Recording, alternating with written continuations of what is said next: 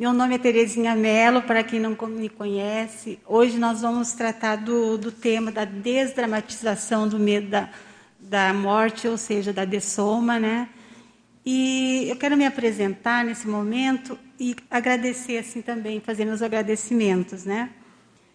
Eu sou voluntária aqui do CAEC, aqui no campus do CAEC, e atualmente também resido aqui dentro do campus da Conscienciologia.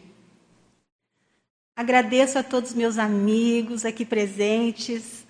É muito bom estar aqui no tertuliário, como a gente sabe, né? embora de uma forma assim bem reduzida no número de pessoas, né? mas nós temos as pessoas no YouTube também que estão participando. Então, quero agradecer essa participação também dos amigos lá fora. E a, também assim, a, os nossos, a parte técnica aqui do tertuliário, né? que os nossos voluntários porque sem eles também a, não, a gente não estaria aqui neste momento, né? Porque momentos a gente está fora daqui, outros momentos a gente está aqui apresentando, né? Enquanto voluntário da Conscienciologia, né? E tal. E a minha preceptora aqui, uma, um agradecimento especial à Luimara, que ela nos auxilia tanto nesse processo quando a gente começa a, a nossa pesquisa, né? Que a gente quer apresentar aqui. Então a gente tem todo um acompanhamento. Eu gosto até de re, ressaltar isso para que as pessoas não fiquem tão assim uh, aflitas de pensar que não existe esse apoio. Sim, existe um apoio muito grande aqui da tertúlia matinal. Então, venham aqui trazer seu tema de pesquisa, que isso é muito importante para todos. E eu pretendo, nesse momento aqui, uh, uh, digamos assim, compartilhar com vocês esse tema de uma forma bem desdramatizada também. E os meus agradecimentos também a todos os amparadores, né, que estão aqui presentes, né, e em especial assim ao preceptor da Conscienciologia, que é o nosso querido Valdo Vieira, né, que esteve aqui, que nos deixou esse legado do estudo da consciência. Também vou fazer agora nesse momento para entender por que que eu hoje eu trato desse tema, né? Por que, que eu estudo esse tema? Por que, que eu faço essa pesquisa? Já faz um, um bom tempo que eu venho estudando a respeito, mas o que eu tenho mais assim para falar é, nesse momento é da minha vivência mesmo, do que eu já vivenciei nesses anos de percepção, de ver a questão da dessoma, de ver ao vivo assim pessoas dessomando pela minha área de trabalho. Mas é importante também eu comentar como que é, é começou para mim essa questão da desdramatização. Quando criança, ainda, houve a dessoma, ou a morte né, do corpo físico da minha mãe. Eu tinha mais ou menos uns sete anos. E depois, em seguida, também aconteceu a dessoma do meu pai. Eu estava na fase da pré-adolescência. Só que na dessoma do meu pai foi bem intenso, porque ele estava no hospital e eu acompanhei todo o processo, assim, até o momento que ele dessomou ali porque morava no interior, então toda aquela parte assim, a família fica junto, né? E eu tenho assim muita lembrança de como que foi meu procedimento, assim, como eu estava lúcida naquele momento de perceber ele, né, dessomando.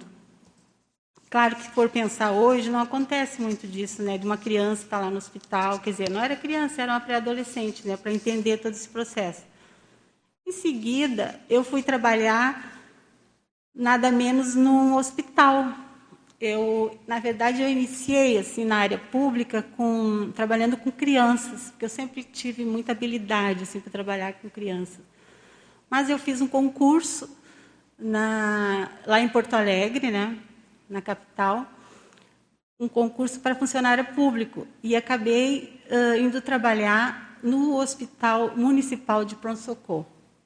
Então acho que quem entende sabe que pronto socorro atende todos os tipos de públicos, né? E eu passei a atender esse tipo de público lá. E eram sempre coisas bem inesperadas, assim, né? Porque era tipo, por exemplo, assim como vinha mães que vinham ali para ganhar filho, porque estavam na rua, às vezes, ganhando filho, vinham muitas pessoas, né?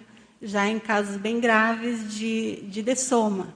E eu, meu trabalho era aquele, era ajudar ali. Então, eu tive muita... Uh, anos, assim, quase 30 anos, trabalhando nessa área e vendo as pessoas de somar e, e sentindo ali o que, que era né, a pessoa, a família se sentindo mal ali, aquele acompanhamento todo. Mas eu, nesse processo todo, eu comecei a ver que a, a parte da dessoma, ela vinha assim me trazendo outro conhecimento, porque naquela época, em 94 mais ou menos, né, que eu estava trabalhando lá, que eu iniciei, eu já tive, tinha tido acesso à conscienciologia, às ideias da conscienciologia, ao paradigma consciencial. Então, eu entendia um pouco mais a respeito do que estava acontecendo naquele momento com a dessoma das pessoas ali. E isso me trouxe assim uma forma de ver a vida diferente do que eu via na sociedade, nas pessoas, nas famílias. E a partir dali, eu até às vezes me sentia um pouco estranha, assim, sabe, no início, porque aquelas coisas das picuinhas do dia a dia, para mim já não fazia mais sentido, porque eu via que não adianta a pessoa ficar num processo assim de de não aceitação, porque vai chegar um momento que a gente vai descartar esse soma, é inevitável. Então, a partir dali, eu comecei a ver que muitas pessoas também tinham muita dificuldade, né, de aceitar a dessoma seja de um filho, né, dos parentes. Mas o mais sério de tudo que eu percebi é que ah, eu estou falando das pessoas porque, na verdade, essa parte eu eu sinto que eu tenho bastante assim superação de perceber quanto à minha própria dessoma. Eu vou falar alguma coisa assim que parece um pouco óbvio, mas eu, uh, eu esses anos que eu estou trabalhando, que estou vendo, lidando com a dessoma, eu sempre estive assim como que preparada para dessomar a qualquer momento. Isso me parece que já veio na minha genética, porque é uma coisa muito natural para mim. Então, minha vida toda eu fico vivendo assim em função de o que, que eu preciso organizar hoje, o que, que é importante para mim passar para minha família, para os meus amigos, então, dessa forma que eu encaro. Então, eu, eu achei a palavra mais adequada como desdramatização, né? para poder levar para as pessoas também esse processo que eu possa ajudar. Então, minha parte hoje aqui não é assim dar aula sobre soma, não. É compartilhar o que, eu, o que eu posso passar com vocês a respeito da minha experiência de vida até esse momento. Né? E a partir dali, eu comecei aqui na Conscienciologia eu percebi que era muito importante essa questão da autopesquisa. Como trazer para as pessoas entender mais sobre a dessoma. E nesse momento eu comecei a, a daí foi quando eu tive os insights, né, de escrever, escrever verbete a respeito uh, da dessoma, que eu pensei assim as coisas mais próximo, mais rápido, porque um livro, eu até estou no processo do livro, a gente sabe que o livro não é fácil, né? Para quem já escreveu, parabéns. Mas às vezes a gente para. Eu já iniciei o livro, posso dizer para vocês, mas estou naquele processo ainda de ter que dar um up assim e tal. Mas eu vejo que o verbete me trouxe mais assim a oportunidade mais rápida de passar para as pessoas a forma melhor de, de desdramatizar esse processo. Então assim, eu escrevi três verbetes assim, acho que alguém já, o pessoal já assistiu aí que é um deles é de soma súbita, o outro é a de soma pandêmica e por último que eu trouxe assim, também de, com essa característica, com essa temática dos meus verbetes são de desdramatização. Então eu percebi esse processo de desdramatização na minha vida, né? E passei a, a contextualizar a respeito. E o último foi o velório. Então, gente, eu convido para vocês, né, quem quiser depois assistir o verbete, né, e tal. Agora, nesse momento, então, acho que eu vou começar a passar uns slides para a gente iniciar né, o debate. E vou passar mais ou menos uns 15 minutos, e depois eu deixo aberto, assim, porque o mais importante de tudo é a troca, né? E a gente sabe que nada melhor, quem mais aprende nesse momento somos nós que estamos aqui. Eu estou aqui representando quem sabe quantas consciências que gostariam de estar aqui nesse momento. E a gente sabe que agora, nesse momento tão crítico da pandemia, essa oportunidade de estar aqui, né, eu sou muito grata. Assim, eu agradeço muito, sabe? Porque não é fácil, a gente sabe, se expor. Mas quando a gente tem, lembra e pensa na assistência, que é um, para mim assim o que é de maior hoje, que a gente precisa nesse momento tão difícil que nós estamos vivendo aí, questão mundial, né, da pandemia, que, lembrando sempre, ela ainda não acabou, né? Então, a gente precisa estar muito atenta sobre tudo que está acontecendo no mundo, né? De uma forma bem assim tarística também, né? Sem dramas, né? Dentro do possível, sem dramas. Então vamos lá, pessoal. Vou passar aqui o slide. Eu já coloquei de início ali, né? Aquela frase para todos nós pensarmos, né? Que não é da morte que temos medos, mas de pensar nela. Acho que cada um, né? O Sêneca já falava isso há quantos anos, né? Antes de Cristo lá, quanto tempo atrás, né? Pensar nela. Acho que cada um leva para sua reflexão qual é a dificuldade. Eu já vou começar com questionamento, né? Para cada um. Qual é a dificuldade de pensar sobre a dessoma? Que um dia todos nós iremos dessomar. Essa é a coisa mais certa que existe, né, gente? Não tem como nós ficarmos para a semente, pelo menos né, na minha concepção. Né? E aqui eu tenho a definição né, pra, sobre o que seria a desdramatização do medo da morte.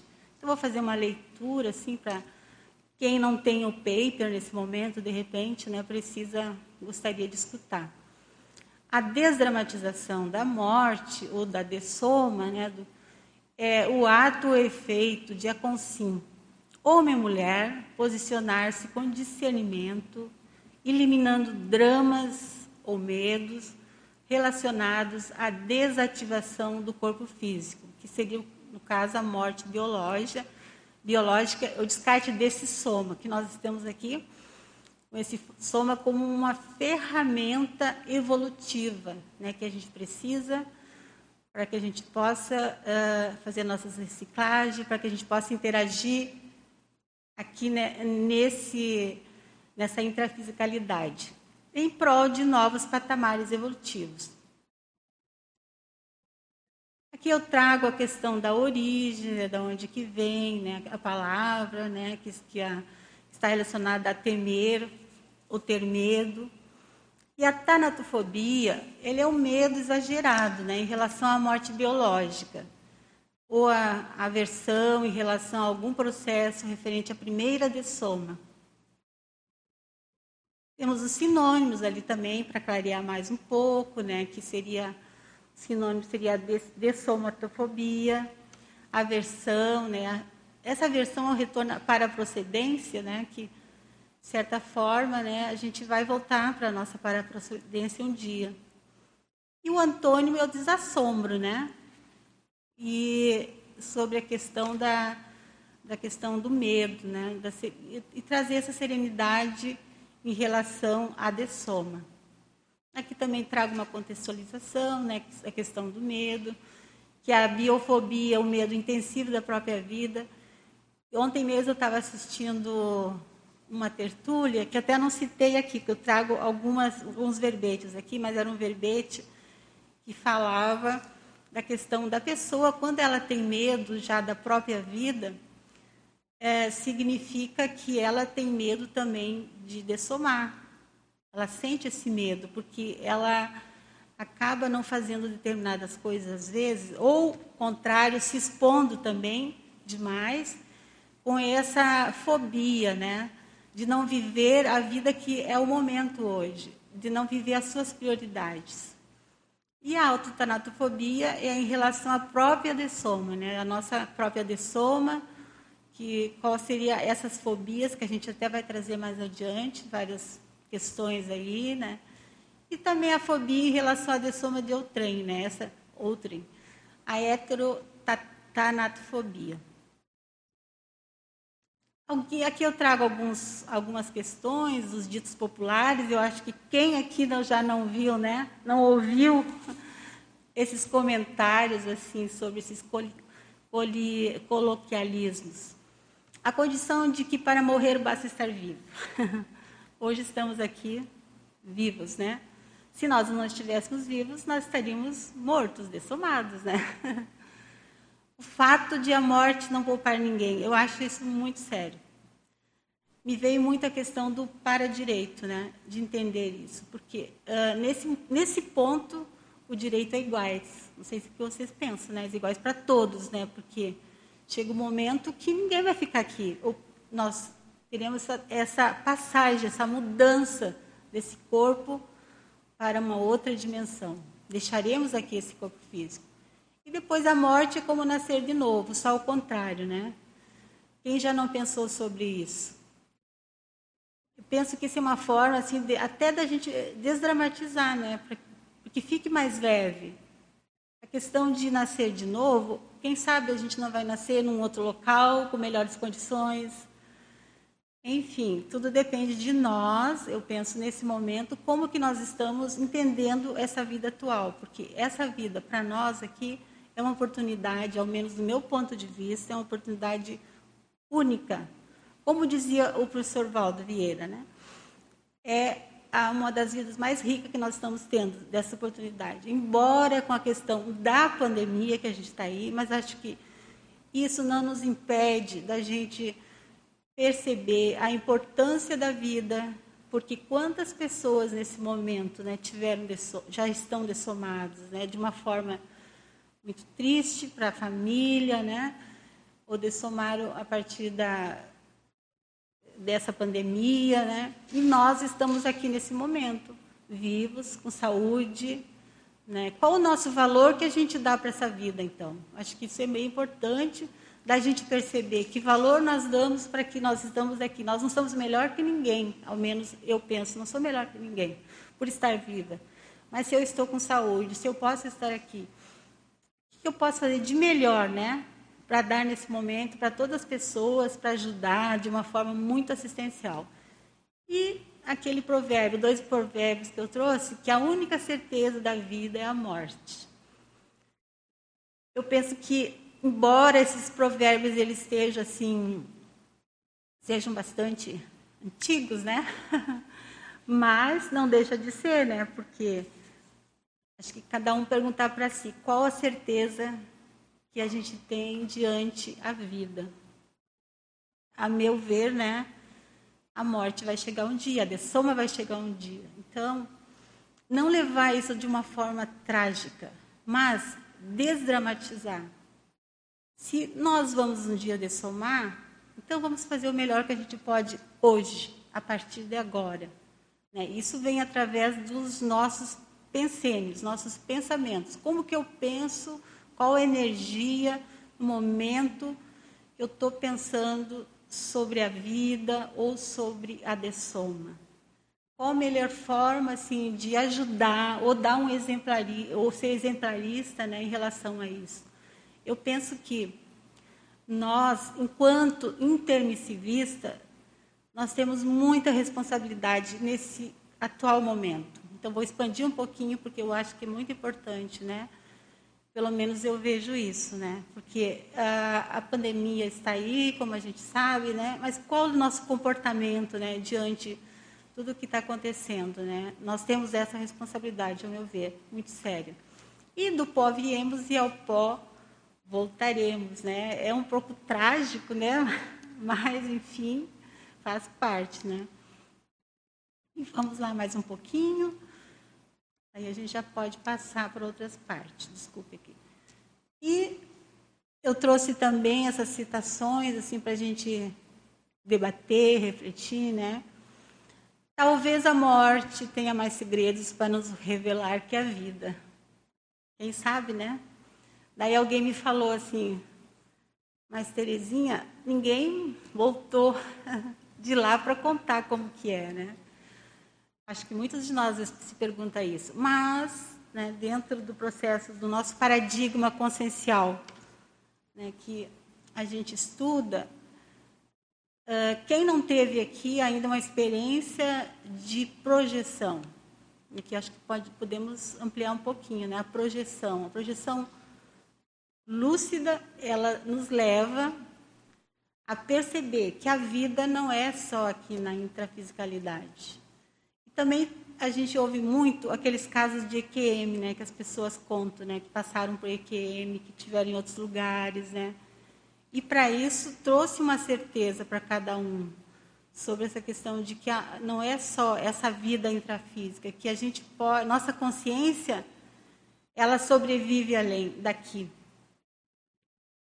Se quiseres poder suportar a vida, fica pronto para aceitar a morte. Eu acho que é uma coisa bem, bem séria também, né, sobre isso. Como suportar a vida? Eu não acho assim que, que a gente tenha que suportar, apesar de ter sido né, uma pessoa que estudou bastante sobre isso, que tenhamos que suportar a vida. Porque nós estamos aqui para viver a vida, não para suportar, né? porque, é como eu diria, é uma benção nós estarmos vivos nesse momento. Né? Agradecer por nós estarmos aqui e ficar pronto para aceitar a morte. Mas aceitar de uma forma uh, não ingênua, de uma forma mais natural, de uma forma mais consciente. Né? E até a gente vai tratar mais adiante de como fazer da melhor forma, de repente, para que a gente tenha essa aceitação, né, de uma forma bem desdramatizada. Mais um pouquinho? Ah, não, pode falar. Conceição, quiser, tá mais um pouquinho, mais um aqui. Então, daí a gente já vai entrar nos mitos aqui, né? Esses mitos relacionados à morte. Então, aqui a gente traz cinco mitos, né, que é bem importante. Eu até vou falar um pouquinho sobre um deles aqui, que eu penso que tem muito a ver, que é o terceiro ali, o mito de fazer o testamento atrair a morte, né? Eu acho que esse mito ele traz para mim, pelo menos, muita reflexão, né? Muita gente é, pensa que está preparado, às vezes, né?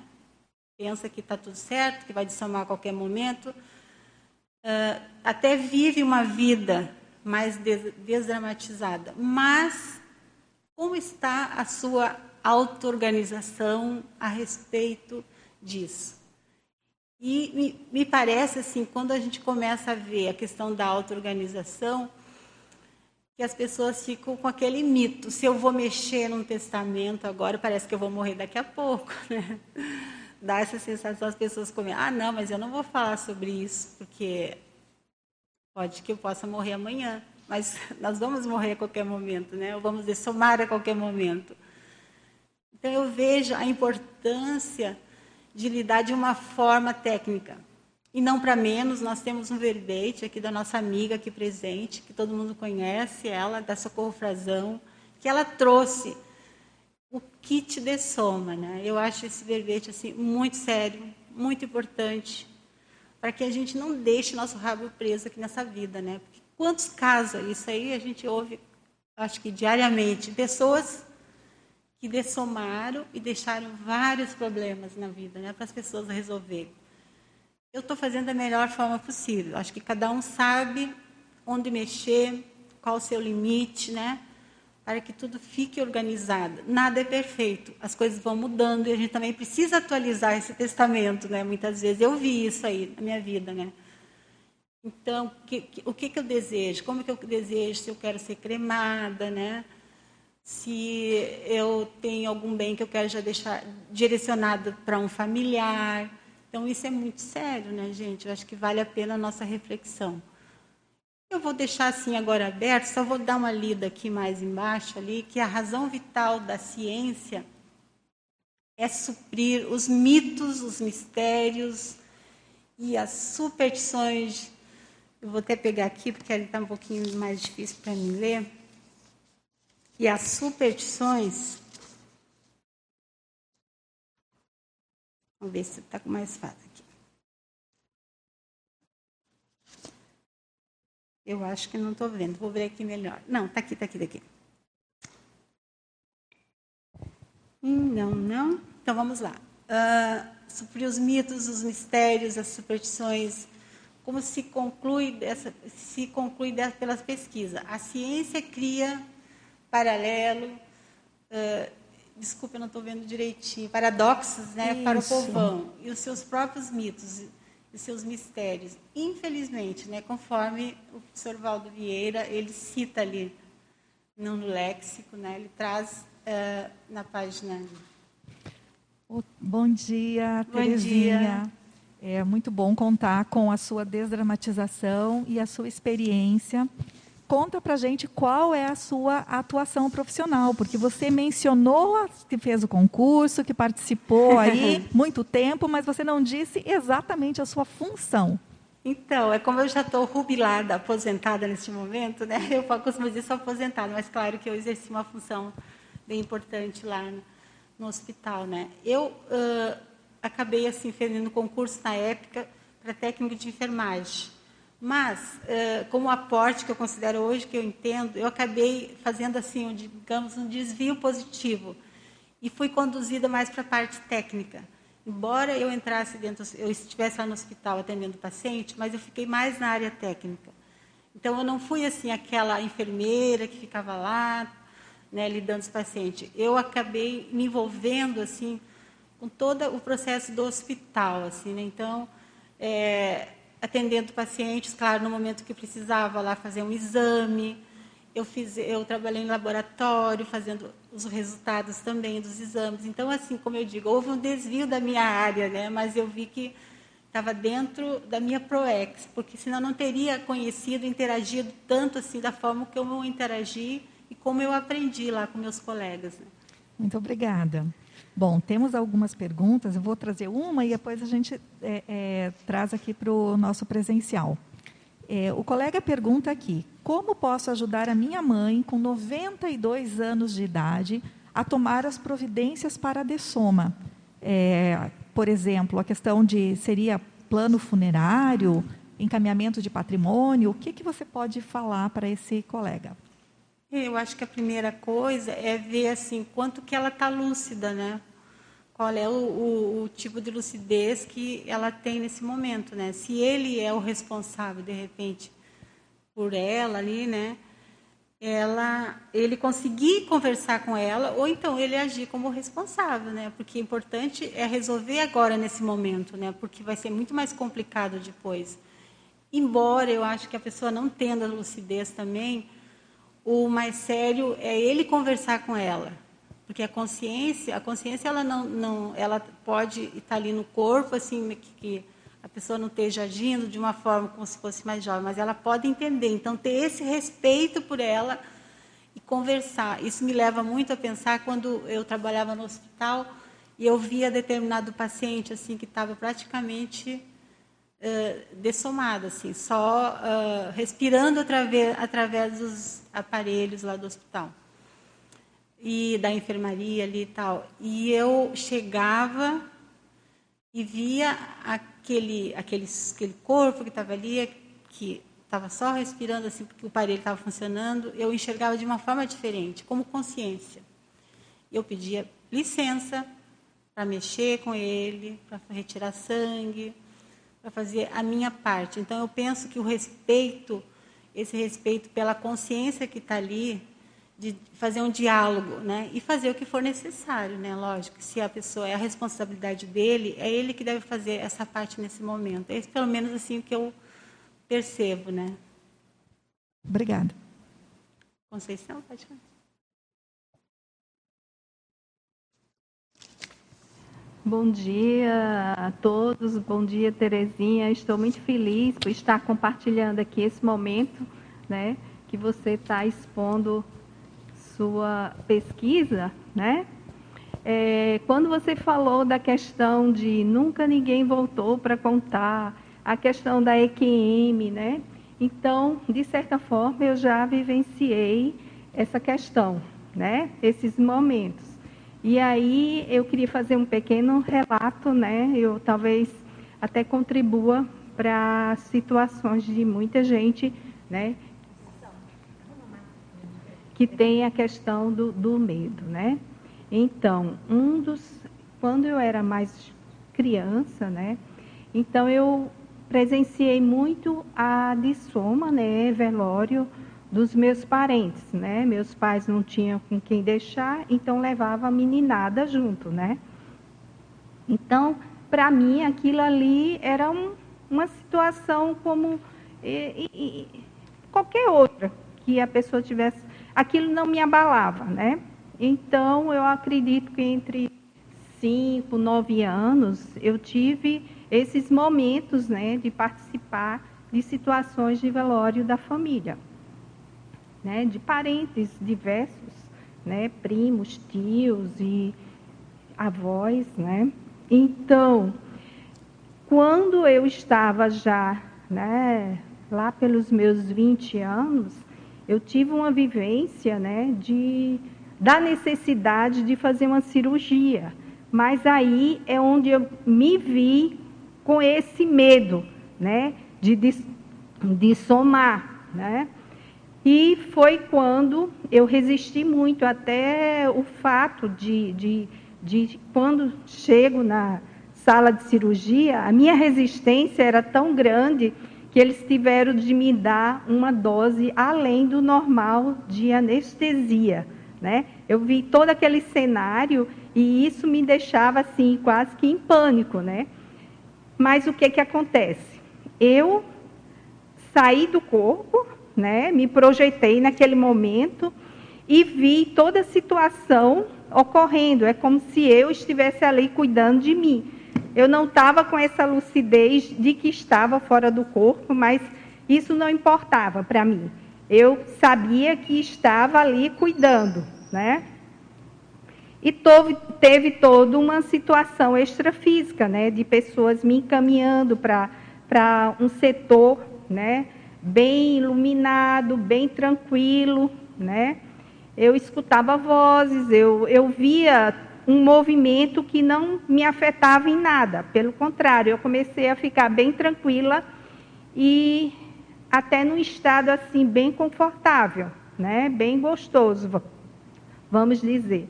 Até eu escutar alguém falando se eu queria voltar, né? Aí eu me dei conta da situação que eu nem lembrava mais. Aí eu disse que sim, que queria voltar, né? E voltei à sala de cirurgia e escutei o médico já finalizando todos os processos, né? E contando para o outro, ó, teve essa pequena hemorragia, mas tudo foi contornado, né? E eu captei tudo isso até voltar, né? Normalmente a lucidez e não lembrando desse fato, mas com oito dias após, né, a gente vai para aquele encontro com o médico para saber se está tudo bem, né? E aí ele pergunta como foi, tudo bem? E isso, entendeu? Me veio lembrar toda a questão, né, extrafísica, né, da projeção.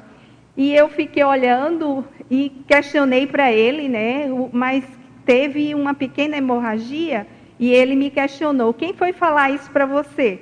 Aí eu coloquei: oh, o senhor mesmo me colocou essa situação. E ele ficou rindo e eu também sem entender. Na época eu não conhecia a conscienciologia nem as ideias, né? E aquilo para mim foi assim muito surpresa, sabe? Porque eu não tinha noção do que estava acontecendo, mas ao mesmo tempo eu desdramatizei a morte, porque a situação que eu vivenciei foi bem confortável, né?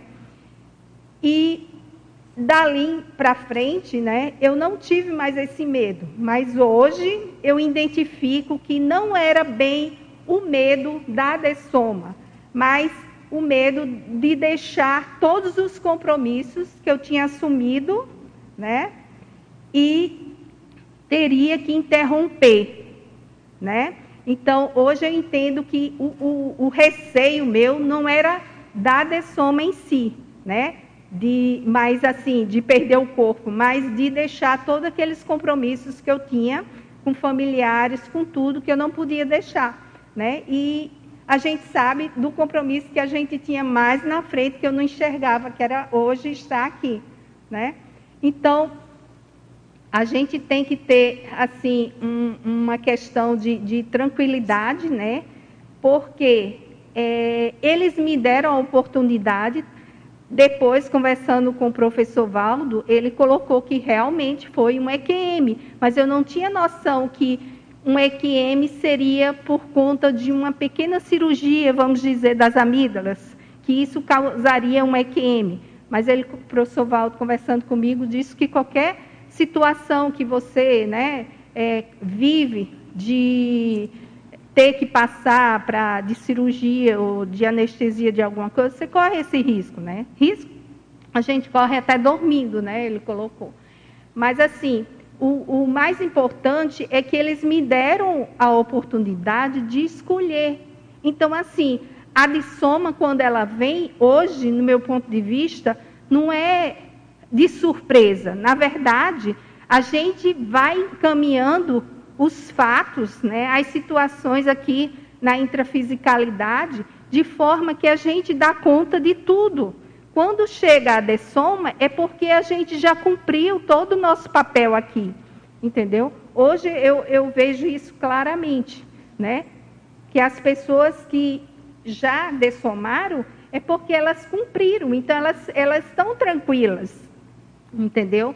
Desse papel delas que foi já realizado aqui na intrafisicalidade, né? Então, a dessoma para mim hoje é, tem essa, esse olhar desdramatizado por conta de entender o que é a dessoma. Não é só a perda do soma, mas a questão de você é, mudar né, de página, vamos dizer, na sua história. Né? Você cumpriu aquele, aquela história, né, aquela narração né, da sua vida e você está passando para outra. Né? Não é isso, isso não vem de uma forma, é, vamos dizer, inesperada na sua vida. Isso tudo eu, eu penso ser programado. Então não tem por que ter receio, entendeu? Dessa questão. Né? O medo seria porque eu era muito nova e teria compromissos, né? Tenho compromissos ainda, né? Isso não poderia acontecer daquela Oi. forma. Pois é. então, Conceição, essa é, é uma abordagem, mas a gente tem aqui umas outras abordagens que eu acho que estão bem colocadas pela pesquisadora nos slides de, do tipo de dessoma, porque nem toda dessoma ela, ela está assim tranquila e o que a gente vê, infelizmente ainda, é o predomínio né, de, de, uma, de uma condição mais é, é com comocionalismo, mais de abalo, principalmente nessas condições. Eu acho que que eu acho que a, a, temos aí umas abordagens que elas contrapõem a sua é. experiência. Acho que a, eu também, eu, é. eu, assim, eu também coloco essa questão assim, às vezes não ser, né, tá, não ser do, do, da própria pessoa que está dessomando, mas do outro que está acompanhando, né? Uhum. Acho que a gente pode passar até para dar uma olhadinha, né, na questão dos tipos de dessomas ali né, que aqui a gente falou dos mitos, né, uh, depois a gente pode voltar. Aqui eu trago, assim, na realidade existem vários tipos de dessomas, né, a gente sabe, né, que eu mesma acompanhei lá no hospital, assim, diversos tipos que eu na época nem entendia o que, que era. Hoje, claro, tem tudo, temos nome né, mais científico até para falar. Né? Até a gente tem um médico aqui hoje presente, meu, meu amigo ali, também deve, ele trabalhou muito tempo agora na pandemia, conviveu. Muito prazer vocês estarem aqui, viu, hoje, doutor Felipe, Aline. E eu pincelei, né, alguns tipos de dessoma, assim, até para ampliar, sabe, Conceição, essa questão de, por exemplo, teu, a tua experiência, né, te trouxe, né, já essa desdramatização, ao meu ponto de vista, né. Mas, como disse a Luímara, tem vários tipos de, de acidentes que acontecem com as pessoas e que causa, principalmente para o familiar, além de causar também impacto pelo que eu vejo, assim, porque para a consciência naquele momento, dessa de somas assim, as abruptas, súbitas, e a pessoa não está preparada realmente. Assim, olha, eu, eu considero assim, ó, um privilégio quem tem essa, essa auto-organização de entender também né, que a gente não, não vai perder né, a consciência, só esse corpo físico. E, mas eu vejo que quando a gente começa a entender mais e, e prepara, né, ao nosso redor, prepara a nossa família, né, para que elas entendam mais o que que é realmente uma dessoma, as coisas fluem melhor, né? Porque não adianta só eu entender um tipo que eu vou né, nesse momento, mas quanto que aquelas pessoas que estão ao nosso redor entendem, né? O quanto que nós também conversamos sobre isso, né? Até eu trago uma parte aqui no slide, né? Uh, muitas famílias, e não vamos longe, né? às vezes as pessoas não comentam sobre o que é a dessoma. A pessoa não fala sobre isso com seus filhos. Eu vejo muitas vezes as crianças, elas são, uh, estão aí e às vezes o pai, eles perguntam para o pai, porque hoje né, a mídia está muito intensa, né? E eles muito curiosos, né, acabam perguntando assim, né? E o quanto que a gente, às vezes eu vejo a pessoa inventando, né, uma historinha para uma criança, né, sobre a dessoma.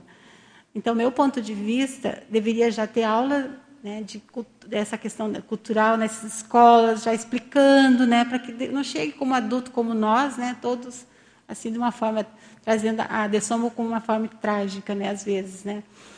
E conversar no dia a dia, né, com seus filhos, com seus familiares, principalmente aqueles que têm mais dificuldade de dessomar, porque não adianta depois chegar lá com 90 anos, né, e a pessoa ainda nem entende né, o que, que é o descarte desse corpo físico e fica agarrada ali. Eu tenho assim uma experiência que eu posso comentar até de uma senhora assim que eu acompanhei o caso dela, que ela, assim, muito medo, medo, medo, né, de dessomar. E fez cirurgia, passou por várias coisas. Eu percebi, assim, que sofrendo. Às vezes a pessoa está sofrendo por uma doença congênita, né? Mas ela não quer, assim, às vezes nem ser tão ajudada, né, para aliviar esse processo da dor, mas ela fica ali nesse, nessa questão, né? O que, que faltou durante a vida dessa pessoa para ela entender mais que um dia né, a gente vai dessomar, né? E por isso que eu trouxe assim esses exemplos, né? Por exemplo, da dessoma acidental, né? Que é uma coisa muito séria, né? Estamos preparados, né, para esse tipo de dessoma, né? Porque é uma dessoma às vezes bem inesperada, né? Ou nossa, né? Que pode ser, ou então de familiares, né? Amigos nossos, né? Como que eu trato esse processo, né?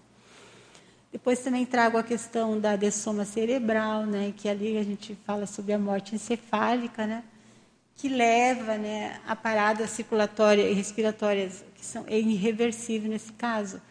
E aqui eu acho que vale fazer um, um parênteses, um parênteses, que essa dessoma cerebral é onde eu, eu já vi vários casos também, né, e onde o, so, somente está funcionando os órgãos, né? O cérebro já, a parte cognitiva, né, já está toda afetada, né? Mas se desliga os aparelhos, né? A vida naquele momento se, se esvai, né? Não existe mais vida, né? Aí que entra aquela questão de preparar a pessoa, os familiares, né? Porque também é oportunidade de, de doação de órgãos, né? Para ajudar de repente aí fora e partir para uma cremação, né? Eu acho que o termo, nós temos até um verbete da nossa amiga aí, que ela também traz sobre a questão da, da melhor forma né, de encaminhamento do nosso, do nosso soma aqui na intrafisicalidade. Eu vi que nós temos nosso, o nosso amigo também, quero agradecer aqui a oportunidade do Wilton, que nós somos pesquisadores ali do Colégio invisível da dessomatologia, que é o CID, né? onde a, esse colégio a gente procura da melhor forma possível desdramatizar através da autopesquisa, né, Hilton, a questão da dessoma. Então, quem tiver assim, gostaria de participar, depois o Hilton pode comentar um pouquinho mais né, para a gente, para deixar aberto aí para as pessoas que ainda sentem muita dificuldade de entender o processo da dessoma. Existe hoje esse colégio que ele auxilia de uma forma bem técnica, né, através de autopesquisa, esse entendimento para aquelas pessoas que têm problemas sérios né, com a dessoma. Ô, Terezinha, Oi. bom dia, parabéns bom dia. e obrigado pelo convite.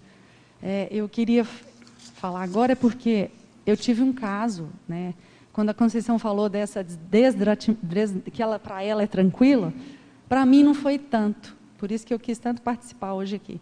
É porque quando, eu, quando a minha mãe faleceu, é, ela teve esse caso, que os órgãos estavam funcionando, mas o cérebro tinha parado, que você acabou de falar aí, né?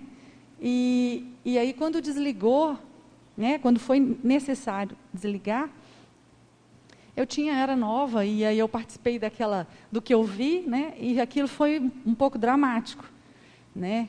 E depois as, o, os anos vão mostrando para gente, né, que foi uma fase que você passou e que meio ficou assim vincada, né?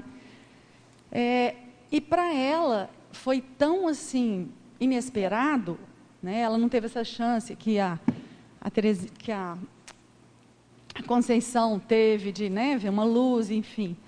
É que ela não queria, mesmo os aparelhos desligados, ela não queria ir para onde ela deveria ir, né? Fazer o caminho dela. E aquilo foi constatado por uma pessoa que estava lá e que era né, bem espiritual e falou que ela não queria deixar.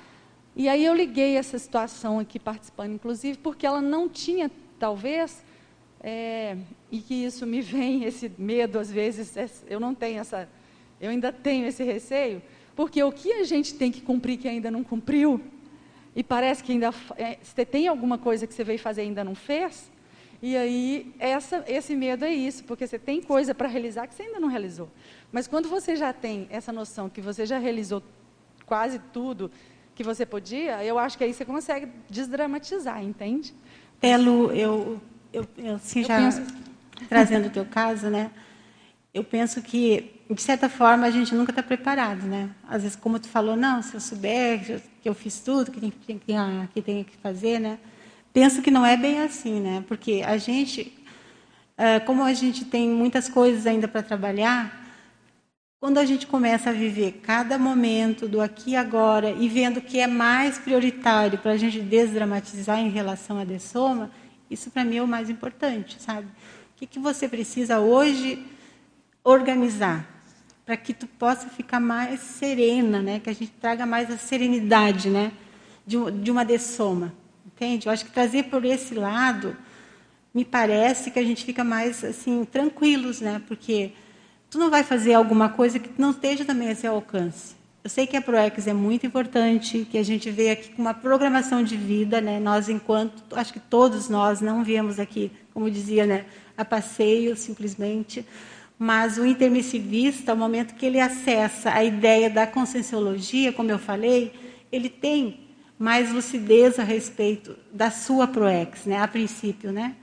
Então ele fica às vezes um pouco ansioso, assim, de querer um exemplo, escrever, terminar um livro, né, que começou, né, de repente, né, e, e fica naquele, naquele processo todo muito ansioso. Inclusive, ontem aqui no, no, no Círculo Mental Somático, né, acho que não, não viu, acho que vale a pena, né, ver o lançamento do livro do nosso amigo Juvenal, né, A Leia dos Gênios da Humanidade, e foi comentado uma questão assim de durante o processo das nossas recins, da, da, escrita, mais ou menos, que ele deu o exemplo ali, né? Que a gente fica assim ansioso, muito querendo terminar o livro, porque vai que eu dessome amanhã. Eu já vi vários casos assim, né? E daí eu vou deixar pela metade, né? E enquanto que ele trouxe uma outra versão que me fez refletir bastante. O que, que eu estou fazendo nesse momento da escrita? Estou dando o exemplo do livro, né? Que eu possa estar vivenciando essa recim que essa escrita está me trazendo. O quanto eu estou vivenciando esse momento. Porque ali, pelo que eu vejo, a energia daquele momento é vivenciar da melhor forma possível, é entender o que eu estou escrevendo, para poder, mais tarde, quando o livro estiver lançado, realmente ter um suporte maior de auxílio a todas as pessoas. Então, eu achei muito interessante trocar aquela ansiedade, assim, né, de querer terminar, porque pode que some daqui a pouco, não sei o quê mas fazer tudo ao seu tempo. Ou seja, não deixar para amanhã o que a gente pode fazer hoje. Não sei se ajudou, Lu, mas assim, ó, acho que o Hilton quer falar. Terezinha, é, pegando esse tema da desdramatização da morte, eu gostaria de trazer uma indicação de uma técnica e de um livro, né? Que é o, tec, o livro Técnica de Mais um Ano de Vida. Legal. É, não sei se a câmera vai conseguir me focalizar agora. Então, essa técnica é uma técnica que as pessoas se, é, se veem se confrontando com a, a finitude dela. Né? Se eu tivesse que deixar essa dimensão agora, daqui a um ano, o que, é que eu teria que ajeitar na minha vida para poder partir em paz? Então, acho que a maior analogia que se pode fazer, aqui está o livro, tá? Deixa eu ver, tá, a posição está ruim. Aí.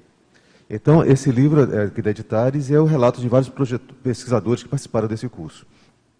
E aí eu vejo o seguinte, é, a, a, técnica maior dessa desmatização é essa. Se eu fosse embora agora, o que, é que precisava organizar para ir em paz. E aí a gente pode fazer a conexão com uma viagem. Se eu tivesse que hoje deixar o Brasil e ir para o exterior, o que é que eu tinha que organizar aqui para poder não ficar com pendências aqui? Né? Bom, então esse é o primeiro assunto.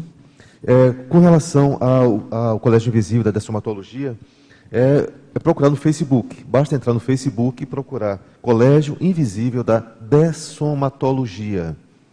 E lá a pessoa tem encontra o contato, o e-mail, tudo mais, para contactar o nosso grupo de pesquisa. E assim, eu vejo que essa desdramatização da morte, ela começa, tem algumas coisas, né? É mexer, em termos de soma, é mexer com o desapego ao corpo, mas um desapego ao corpo, mas sem deixar de cuidar dele. É uma disponibilização de energias para se liberar suas energias para poder vivenciar algo mais. O que faz muita gente ficar presa à vida é aquela que quer reter a energia que está aqui nessa dimensão, não permite até que os amparadores possam tirá-la dessa vida, porque ela está retendo as energias. Com relação às emoções, é a questão do medo e das culpas. E a nível mais intelectual, né? É, tem que rever o processo de crenças. Então todo mundo tem um processo de crenças. E é o que a Conscienciologia vai trazer. A necessidade da gente se auto-pesquisar, auto-experimentar, né, para poder é, ter noção da, é, o, qual, a sua, qual a sua verdade, qual a sua realidade. Né? Então, basicamente isso. Muito obrigado. E parabéns pelo seu, pelo, Obrigada, pela sua apresentação. Acho que entra a questão também do, dos... Podemos passar, pegar um pouquinho dos mitos ali a respeito, né?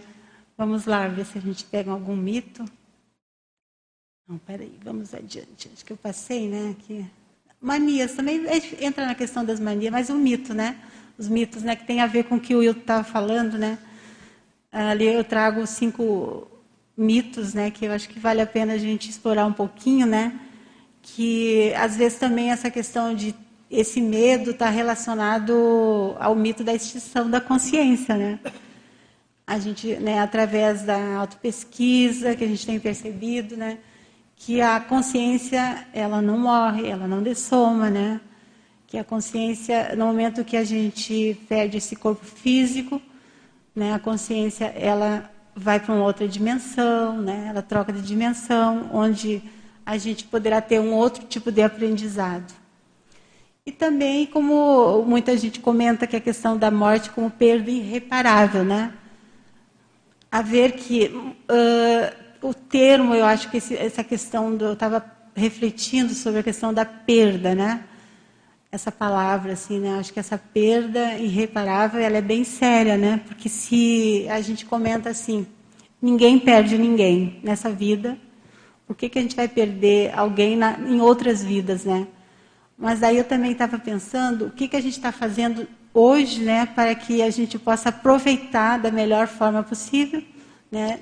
Desdramatizando o, as questões do dia a dia, né, em relação às pessoas que a gente convive, né? Uh, como que está a questão do perdão, né? Hoje que a gente pode fazer, né? Que a gente eh, pode aproveitar o momento dessa vivência. Quantos, quem sabe, milênios a gente custou para hoje se encontrar aqui, né? Nesse momento, nessa dimensão intrafísica.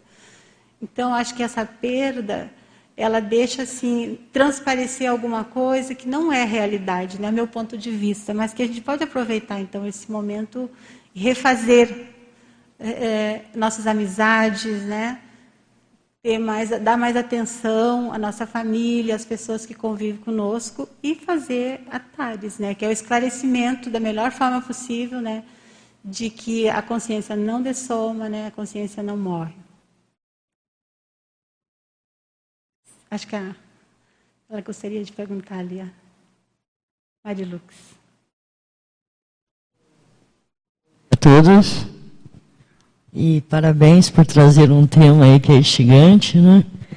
Eu acho que entre nós aqui da Conscienciologia é fácil, é duro um pouquinho às vezes ainda, mas é mais fácil de entender. É, você coloca aqui, Terezinha, na página 2, é, no item autopesquis, autopesquisiologia, dos oito, oito questionamentos. Eu gostaria que você falasse um pouquinho da pergunta que você fez para nós, eu devolvo. Você fala abertamente sobre a sua inevitável dessoma, Eu sei, por exemplo, que você tem uma filha, que você tem parentes, você comenta com eles, usa essa expressão, já começa a despedir, se fosse amanhã, e se eu morresse daqui um mês, né, se eu morresse daqui um mês. Você chega a, a desdramatizar dessa maneira, ou você já fala com mais melindre para esse pessoal? Mari Lucas, uh, obrigada pela presença e pela pergunta.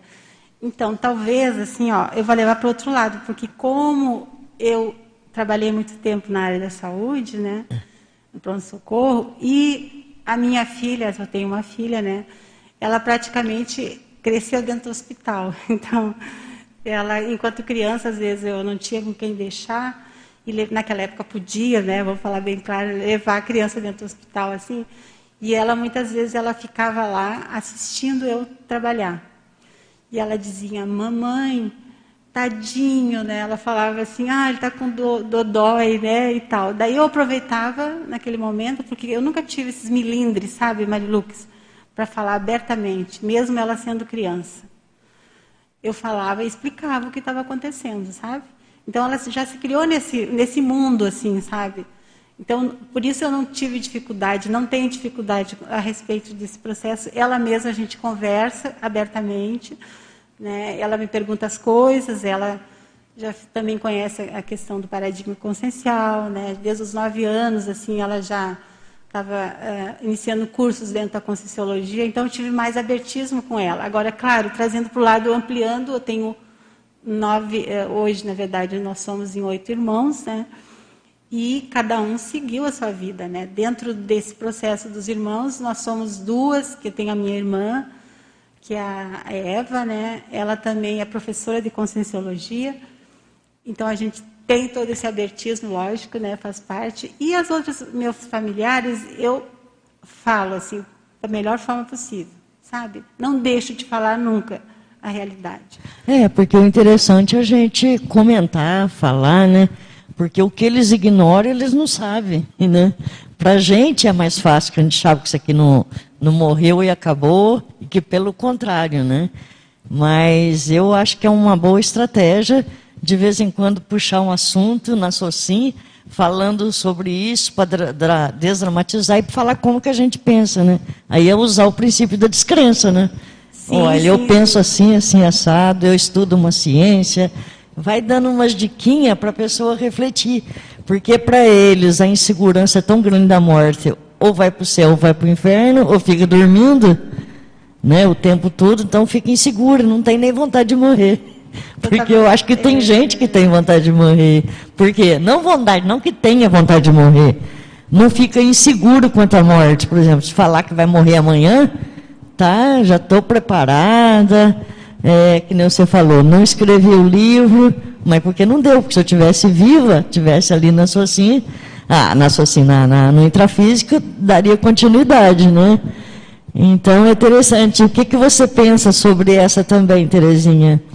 Em que medida você se sente preparado para desomar em qualquer momento? o que, que você pode falar a respeito? um comentário antes de, de responder essa outra pergunta a você. Eu estava assistindo também um verbete que é da tanatofobia, e onde, que é do professor Alvarez, que ele estava defendendo aqui, não, acho que era em 2000 e... Bom, não me lembro o ano, mas eu sei que... 2011, bem antigo, né? Estava cheio de gente, estamos sentados aqui, o balde aqui, né? E daí surgiu esse assunto, né, dos comentários, né, que as pessoas têm medo de comentar a respeito da morte e tal. Daí, como ele disse assim, vai comentar quando, né? Quando for no velório, quando for um ambiente triste, daí não tem abertismo para isso, sabe? Verdade. Por que não abrir, né, de uma forma assim tranquila, quando a gente está nessas reuniões? Por que, que tem as festas, né? As pessoas se reúnem, mas é como se a morte não existisse. A gente tem experiência disso. A gente vê que ninguém toca, mas assim a forma sutil e o respeito que a gente tem que ter, Marilu, isso é muito sério. As pessoas têm dificuldade porque não existe educação. A gente não foi educados. Pessoas que nem têm medo de entrar em hospital, têm medo de ir em velório. Quantas pessoas? Na escrita desse meu verbete sobre velório, foi muito interessante, porque o pessoal comentava assim, quando que vai ser o seu velório? Lembra, Maria, que tu mesmo trazia, né? Que era a apresentação do verbete, né? Então, a dificuldade de falar de velório, imagina, que dirá de, de falar de dessoma, né? Sabe que a coisa é, é muito séria se a gente levar, é meio que uma brincadeira, né? Aí a pessoa vai deixar para falar lá no velório, sabe? A respeito do que poderia ter falado antes, né? Porque ali está todo familiar, aquela comoção, que a gente precisa ter muito respeito. Que faltou educação durante a vida, né? As pessoas não tiveram oportunidade ou também não quiseram se predispor a ouvir no momento certo, né? Agora me desculpe, agora vamos para a minha segunda pergunta que eu não peguei ali. Qual... Não, a segunda pergunta, se eu me localizar aqui. Ah lá, em que medida você se sente preparado para a dessoma? É, como é que é? Se você se sente pre preparado para a dessoma em qualquer momento. Você como estuda essa a dessoma, né? A pergunta é essa: você está preparada para dessomar, por exemplo, fosse dessomar amanhã? Eu acho que entre nós a gente pode falar assim dessa maneira. Com certeza. Suponhamos que você tenha uma pré-cognição e sabe que você vai amanhã. Você vai correr para preparar suas coisas, o que, que você tem que fazer? Ou você fala, não, estou pronta, posso ir tranquila. Marilu que fez eu me lembrar de uma projeção que eu tive, já tive duas sobre Sono. E uma delas, ainda bem que não foi EQM, não precisei passar por esse processo. Eu acho que muitas pessoas podem evitar também isso, né? Mas cada caso é um caso. Eu tive duas projeções e uma delas foi eu estava mais ou menos com 40 anos, não que eu esteja tão assim, né? mas enfim, é, eu lembro, fiz o cálculo exatamente porque da idade da minha filha, né? Ela estava assim com 9 anos e aquela projeção, ela mexeu muito comigo. Eu já conhecia o paradigma, tudo, mas eu me vi realmente assim num processo que eu já tinha dessomado e vi as coisas que eu não tinha organizado naquele momento. Entende? Aquilo mexeu muito comigo. Foi uma experiência assim que me trouxe para a realidade da minha desorganização.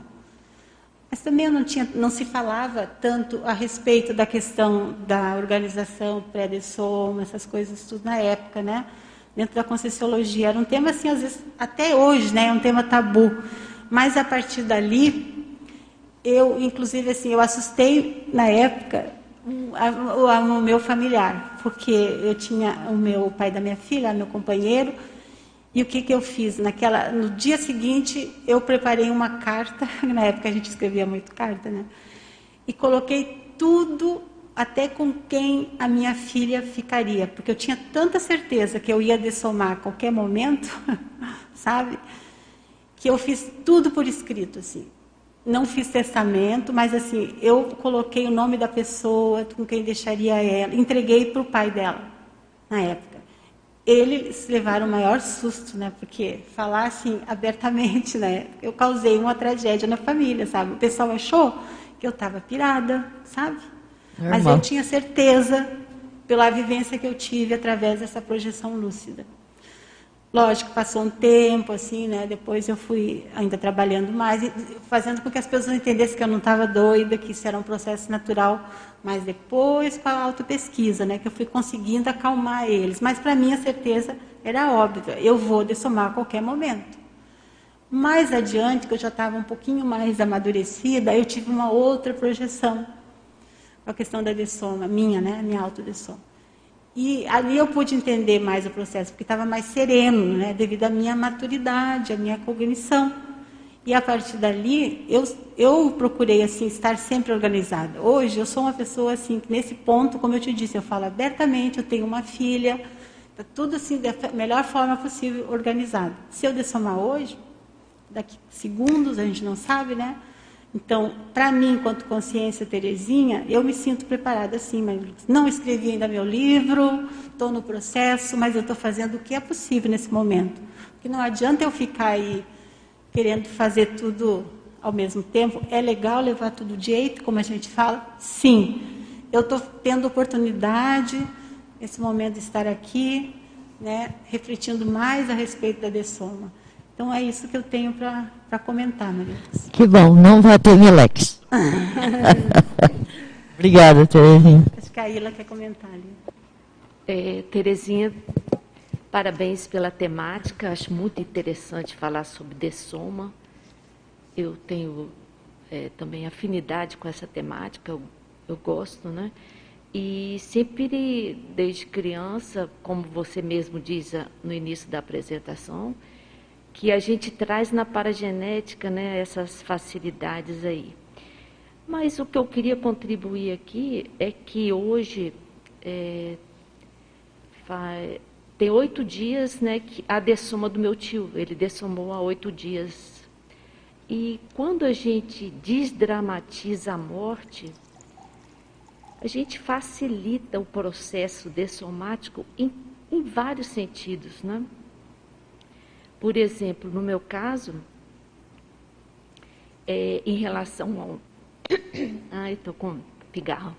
Em relação à a, a dessoma, é, eu facilitei muito a minha relação com os médicos. Eles se sentiram muito à vontade para conversar comigo, porque eles viram que, que podiam ficar falar o que quisesse, que não tinha problema nenhum, que eu, eu estava bem preparada né, em relação à morte. Inclusive, eu falava, falei até que eu era da conscienciologia, mas não basta ser da conscienciologia, né, porque muitos conscienciólogos ainda têm é, dificuldade em lidar, em lidar com a própria morte e também lidar com a morte de algum parente. Né? Mas eu disse que eu tinha tranquilidade em relação à morte, né? E aí tudo ocorreu de uma forma bem serena e bem com praticidade até, eu poderia dizer. E tive a oportunidade de me despedir dele nesse nesse episódio é, a gente também fica em alerta para ajudar assistencialmente e parapsicamente o que for necessário, né? Junto a equipex especialistas em dessomatologia. E ocorreu tudo muito interessante até, né? Eu poderia dizer. E, e, aproveitei a oportunidade ali no momento né, para ajudar o pré-dessomante a se preparar da melhor forma para a passagem para outra dimensão. E também, é, no momento que você está muito, muito lúcida, você inclusive tem ali é, fenômenos né, parapsíquicos, né, de ver ali todos os, os parentes dessomados vindo ali aquele grupo em auxílio do dessomante, né? um acolhimento muito bonito, né? existe ali um, um, um fraternismo nesse processo bem interessante. Né? Então, o que eu queria contribuir é isso, que quanto mais desdramatizar a morte, mais você facilita o processo e mais possibilidade de ajudar também você tem, né? E, e outro detalhe também que eu gostaria de falar aqui, que ao conversar com uma equipe de paliativistas, né, uma delas disse assim: Olha, eu, por exemplo, eu, eu lido bem com a morte de um parente. Agora, eu não estou preparada para lidar com a minha morte, né? Uhum. Então, eu achei interessante isso, porque nem sempre a pessoa está preparada para os dois, né? O ideal Exato. seria preparado para o outro e para si próprio, né? O ideal seria esse. Mas você, então, Terezinha, você podia ir é, dar dicas, né, para aquele que não está preparado para a própria morte e também para o outro lado também, se você puder dar mais dicas, né? Então, é Ila, agradeço muito assim a tua participação, né? Estou sabendo a tua experiência, né? Que bom que você já tem um pouco mais de lucidez, né? Nesse momento. Eu acho que a primeira dica que eu tenho para dar nesse momento aqui, eu vou mostrar esse livro aqui, né? Que a autopesquisa para mim é muito sério, né? A gente precisa ler a respeito. Está cheio de material hoje na mídia, né? Acho que desculpa a gente não tem, né? Inclusive para aquelas pessoas que também ainda não acessaram, né? A conscienciologia. Né? Nós temos esse livro sei se está pegando direitinho, né? Aqui, Dessom. É do Colégio Invisível da Dessomatologia, né? Que traz várias questões. É um livro bem fácil de ler. Né? É um livro assim que traz perguntas, né? A respeito da dessoma. Nós temos esse livro para vender, né? Aqui na, na epígrafe. Também esse outro livro aqui, eu vou aproveitar a oportunidade de mostrar. Também é um livro que ele, da Ana Cláudia Quintana, ela é bem conhecida, né? Na questão da desdramatização, da, da ajuda paliativa para a dessoma, né? Então eu recomendo, entre vários, né? Mas tem um aqui que eu estou lendo, assim, que eu acho bem, bem sério, assim, que ele traz um apanhado da vida em geral, das coisas, das nossas perdas e dos nossos apegos, né? Inclusive, esses livros, ele está na referência ali, eu coloquei no paper, tá? Que é perdas necessárias.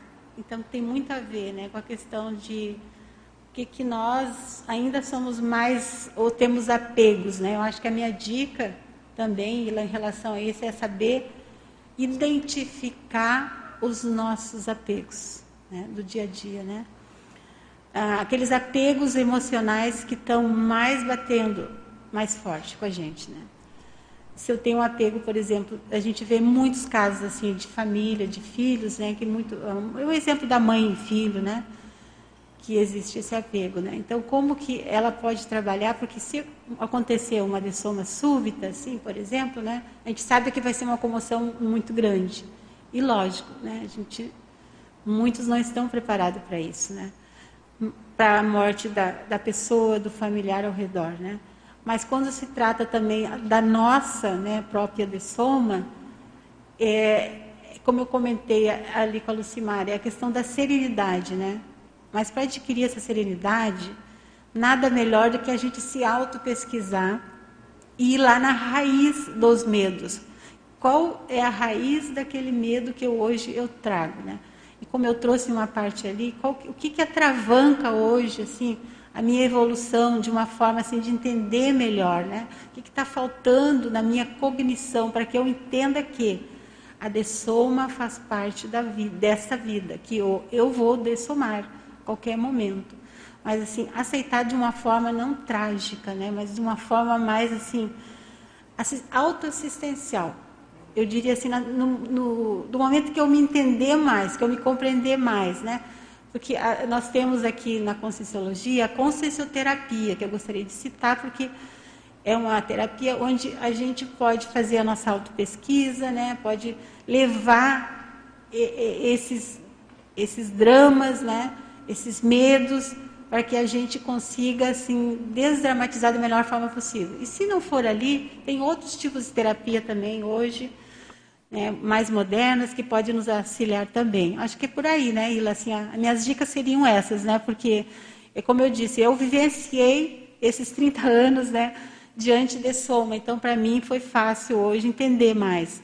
Mas eu entendo que as pessoas né, têm muito medos ainda, né? E como eu falei antes, de pessoas que não entram em hospital, de tanto pânico que tem. Sendo que é importante rever isso aí. Porque um dia ela vai estar no hospital. Quem não vai chegar lá no hospital, né, seja para né, ganhar um filho, seja né, aquele momento. Então, que a pessoa possa ter mais essa serenidade. Aí. Acho que a minha dica seria isso.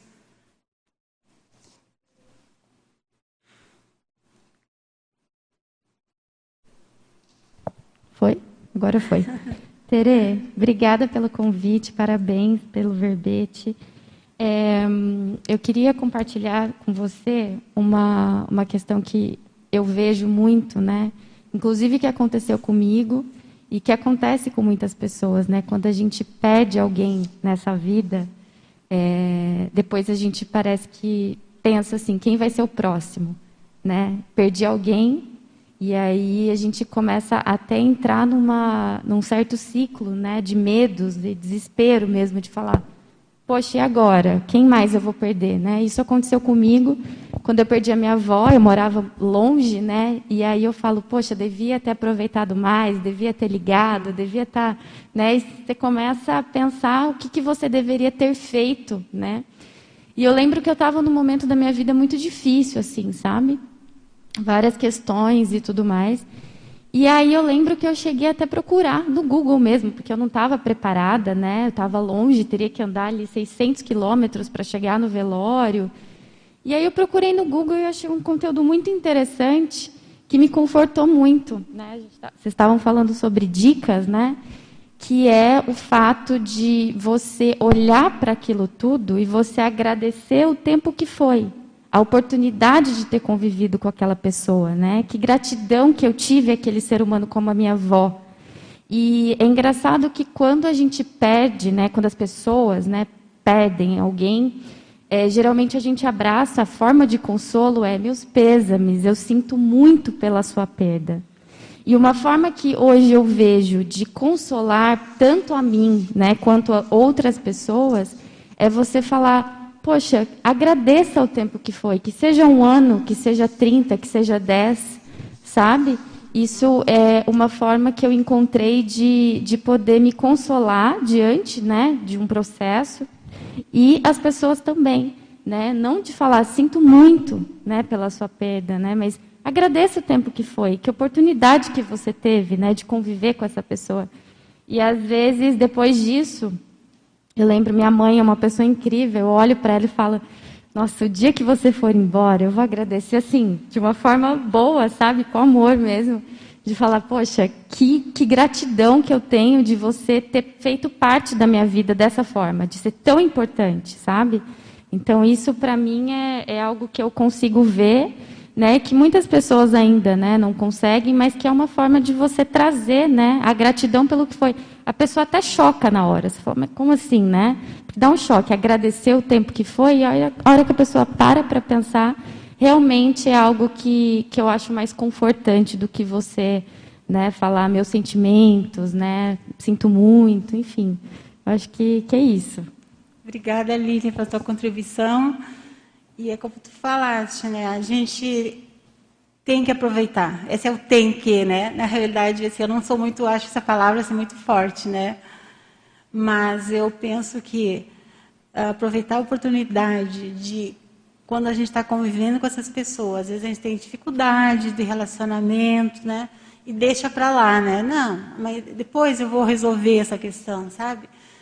E acaba que né? A pessoa pode dessomar a qualquer momento e a gente perdeu né, o momento oportuno de recomposição com a nossa família, né? seja com quem for.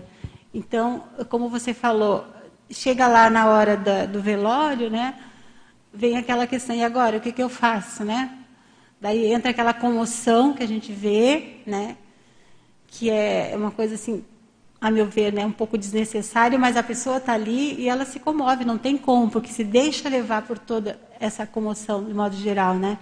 E o que, que as pessoas se perguntam, né? O que, que eu vou falar, né? A pessoa nem sabe o que falar. E eu estava avaliando assim, se não fosse agora, né, a pandemia, né, a gente chegava, dava um abraço, olho no olho, passa energia para aquela pessoa que está ali. Mas hoje, né, a gente não pode até fazer esse processo, né? Eu penso que a palavra pêsamos ela é uma palavra muito forte, assim, ela traz é carregada, né, de emoção, assim. Então vamos substituir essa palavra, né, por outro sinônimo mais assim leve, né? Exato. Tem gente que fala muito condolências, tudo bem, né? Vamos falar condolências quando a gente pensa que tem essa necessidade de pronunciar alguma coisa, que às vezes a pessoa quer ouvir também alguma coisa mas eu tenho por princípio assim, eu digo para a pessoa o que você precisa nesse momento. Então, me coloco à disposição da pessoa ali, do familiar. E aproveitando também, né, que já que trouxe a questão do velório, né, que eu trago de uma forma bem desdramatizada também essa, esse processo, né. Muita gente não vai em velório. Então, o que está por trás disso, né? Qual o medo que a pessoa está ali de de se ver ou, ou, ver que um dia ela vai dessomar, né? Então, ela já fica pensando de uma forma assim mais patológica, né?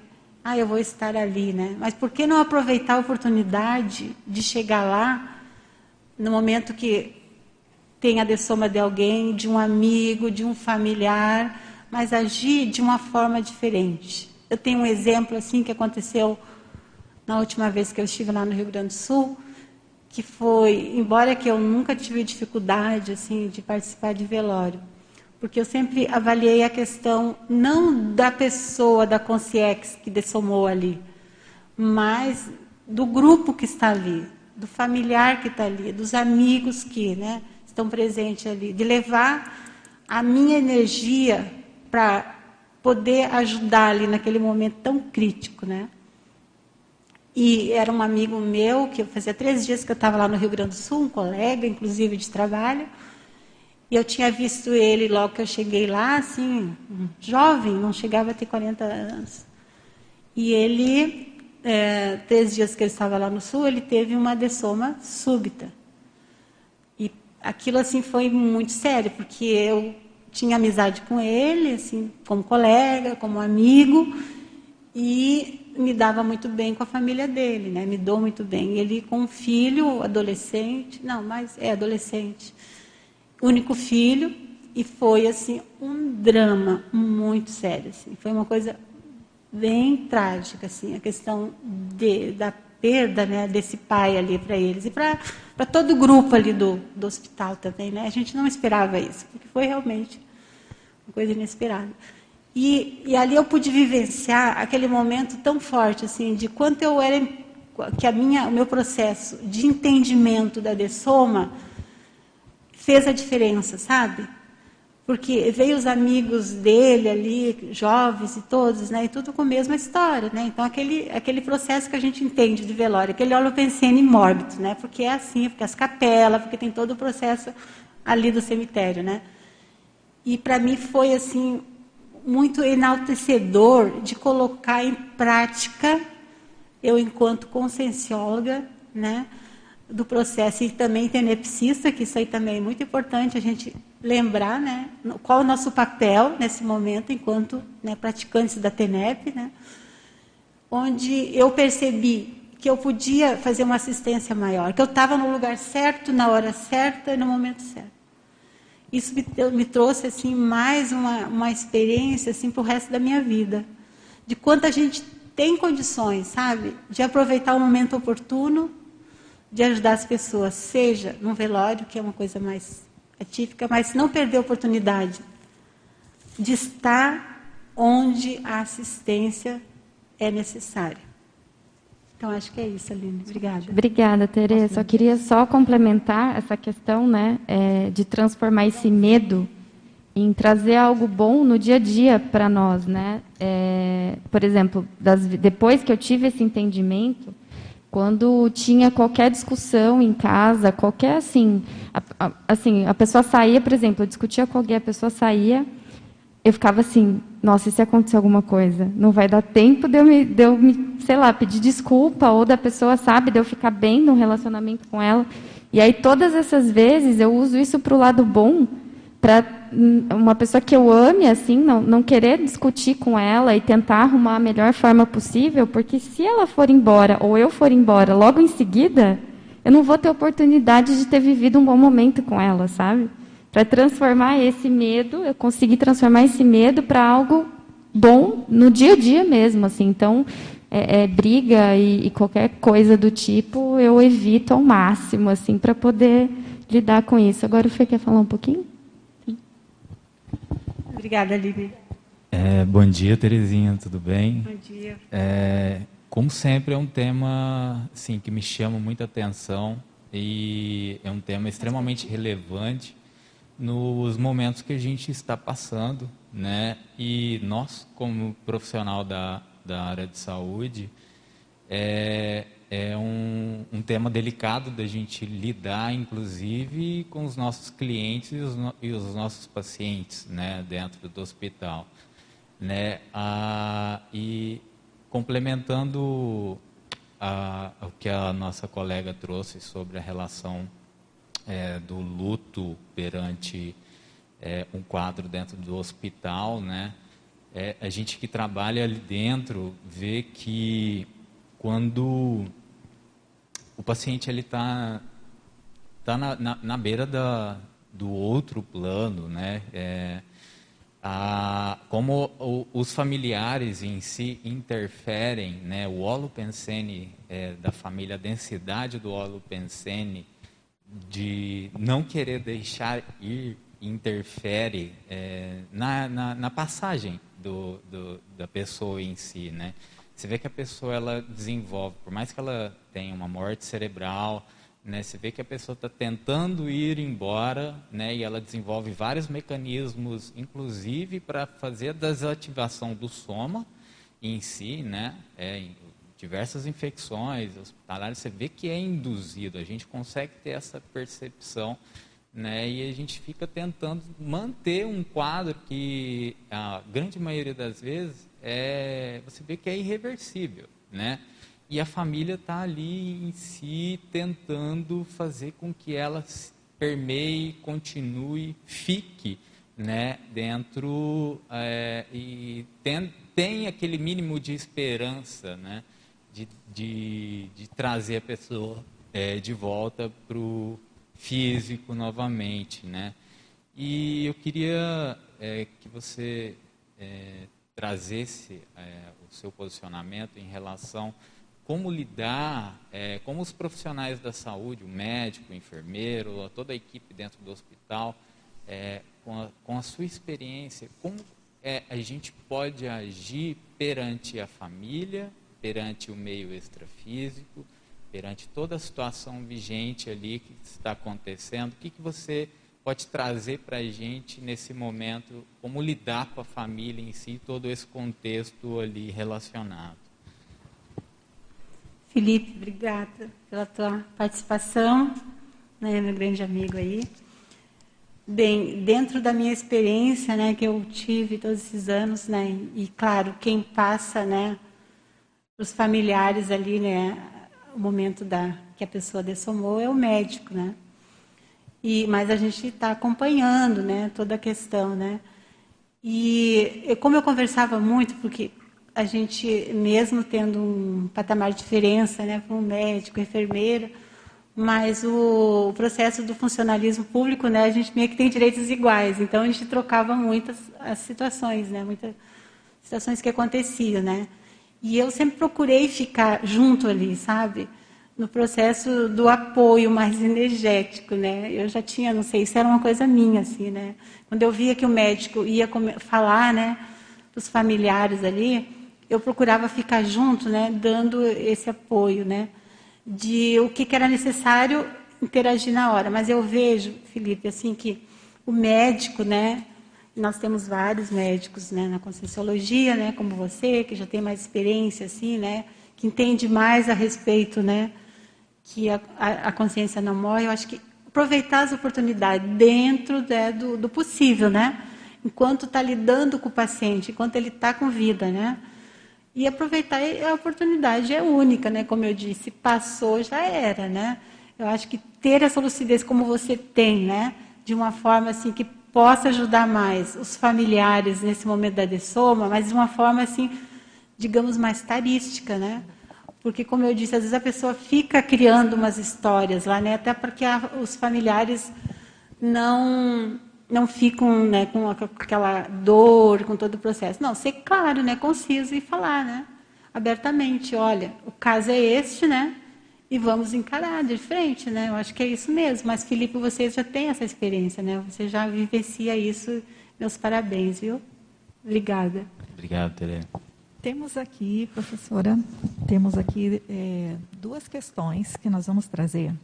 A primeira é do nosso colega lá de Curitiba. Ele, ele pergunta a respeito de um sinônimo, que é a aversão ao retorno à paraprocedência. E a pergunta é: qual é a causa dessa aversão se todos nós voltaremos para lá após a nossa dessoma, mesmo se tivermos um upgrade depois? Bom, dentro assim do que eu posso, que eu já refleti sobre isso, né?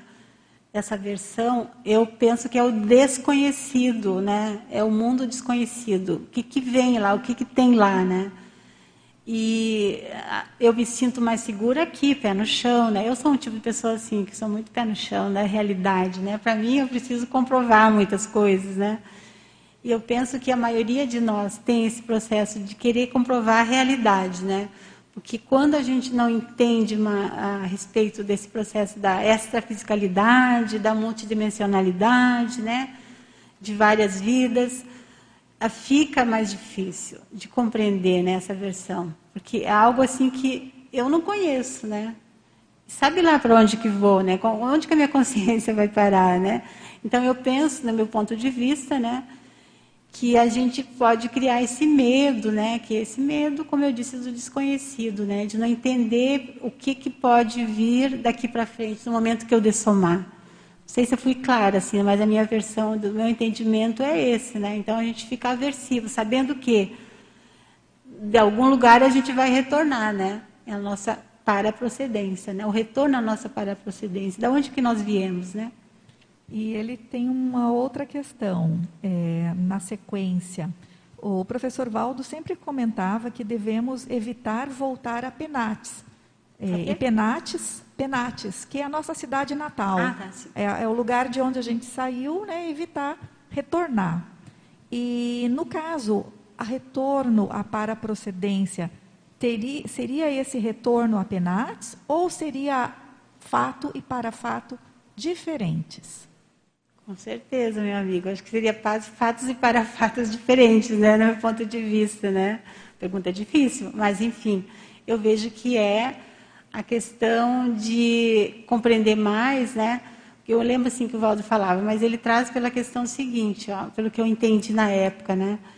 Para que a gente não retornar para aquele lugar que a gente morava, né? Porque ali existem aquelas companhias, que muitas daquelas companhias intra e extrafísicas que estão ali naquele local, elas permanecem, né? Às vezes com a mesma ideia, né? Com a mesma vidinha, né? E nós saímos dali, tivemos a oportunidade de reciclar tantas coisas. Por que, que eu vou retornar para ali? Porque vai dar trabalho daí, né? Então, passou, passou, vamos em frente, né? Eu penso que o processo da multidimensionalidade, da gente galgar novos caminhos, tem a ver com esse processo também o que, que eu quero atingir? Qual é a minha meta evolutiva?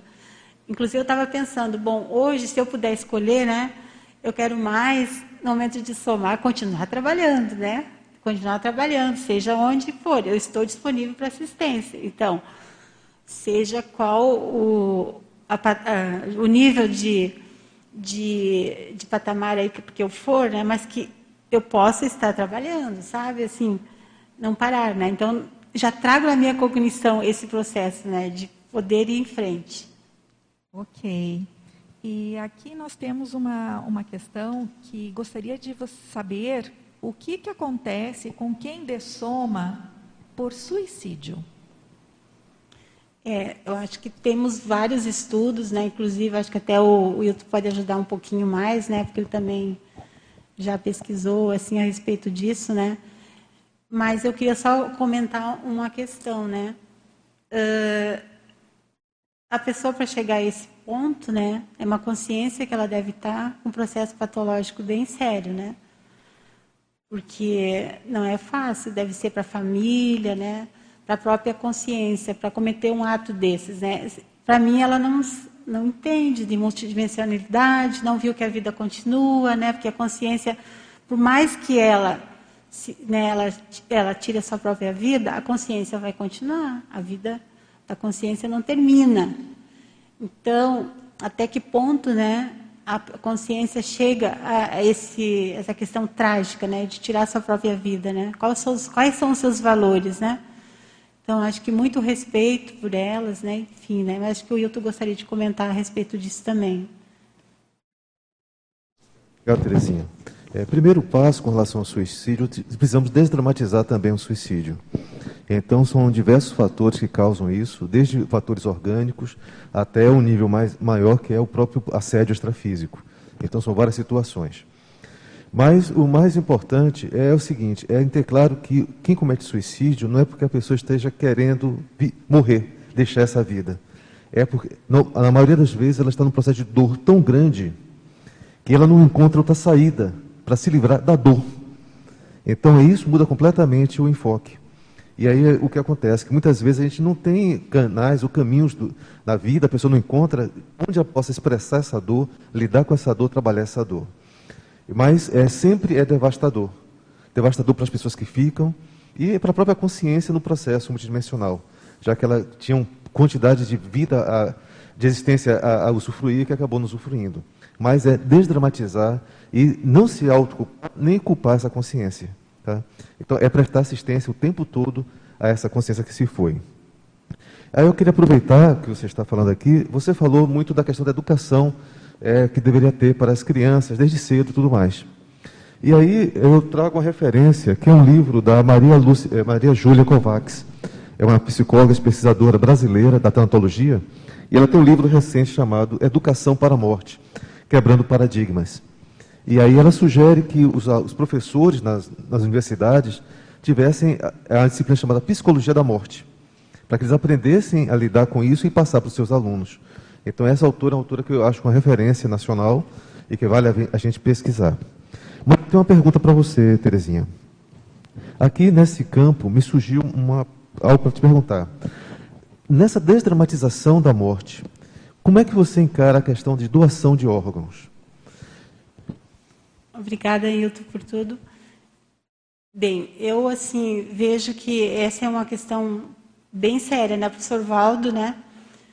Ele comentava muito a respeito e falava, cada caso é um caso, né? Mas, enfim, resumindo assim, eu penso que tem a ver com o desapego do próprio soma, né? Até que ponto eu sou desapegada, né, do meu soma? Acho que é um teste, um teste bem na prática, assim, né? Eu lembro assim que minha filha, ela me surpreendeu uns anos atrás, sabe? que ela, ela fez já um testamento da doação de órgãos total. Eu, como assim? Não sabia disso, né? E me trouxe essa informação. Então, assim, na família acontecendo isso, sabe? Eu fiquei avaliando, né? Então, eu vejo que se a pessoa, ela se encontra de uma forma desapegada, né? Ela, com certeza, acho que vai ajudar muita gente aí fora. Mas depende, a pessoa precisa estar tranquila, serena e saber exatamente se ela está preparada para esse desapego. Porque muitas vezes a gente não tem desapego de uma roupa, né, de uma coisa física. Então, que dirá de um órgão da, nosso, né, que dirá de um, digamos, dos nossos olhos, né, que sabendo que outra pessoa vai auxiliar bastante. Mas no momento que a gente leva para o lado da assistência, que a gente amplia a nossa visão, a gente vê de uma forma diferenciada. É, e aí eu acho importante a gente deixar claro que a pessoa que tem essa predisposição, mesmo que não tenha feito uma documentação nem colocado no, no registro de identidade, que é doador, que ele informe a família. A Isso. predisposição de que podem, os órgãos podem ser doados. É bem né? importante a família tapar, né? Por isso que é, é importante essa organização, né? Pré-organização antes da dessoma, né? Sim. Eu não sei se eu posso passar mais uns slides. Posso então vamos lá. Bom, os mitos, assim, já temos vários assim, né? Vamos pegar agora, puxar mais para frente. As manias que a gente falou algumas, né?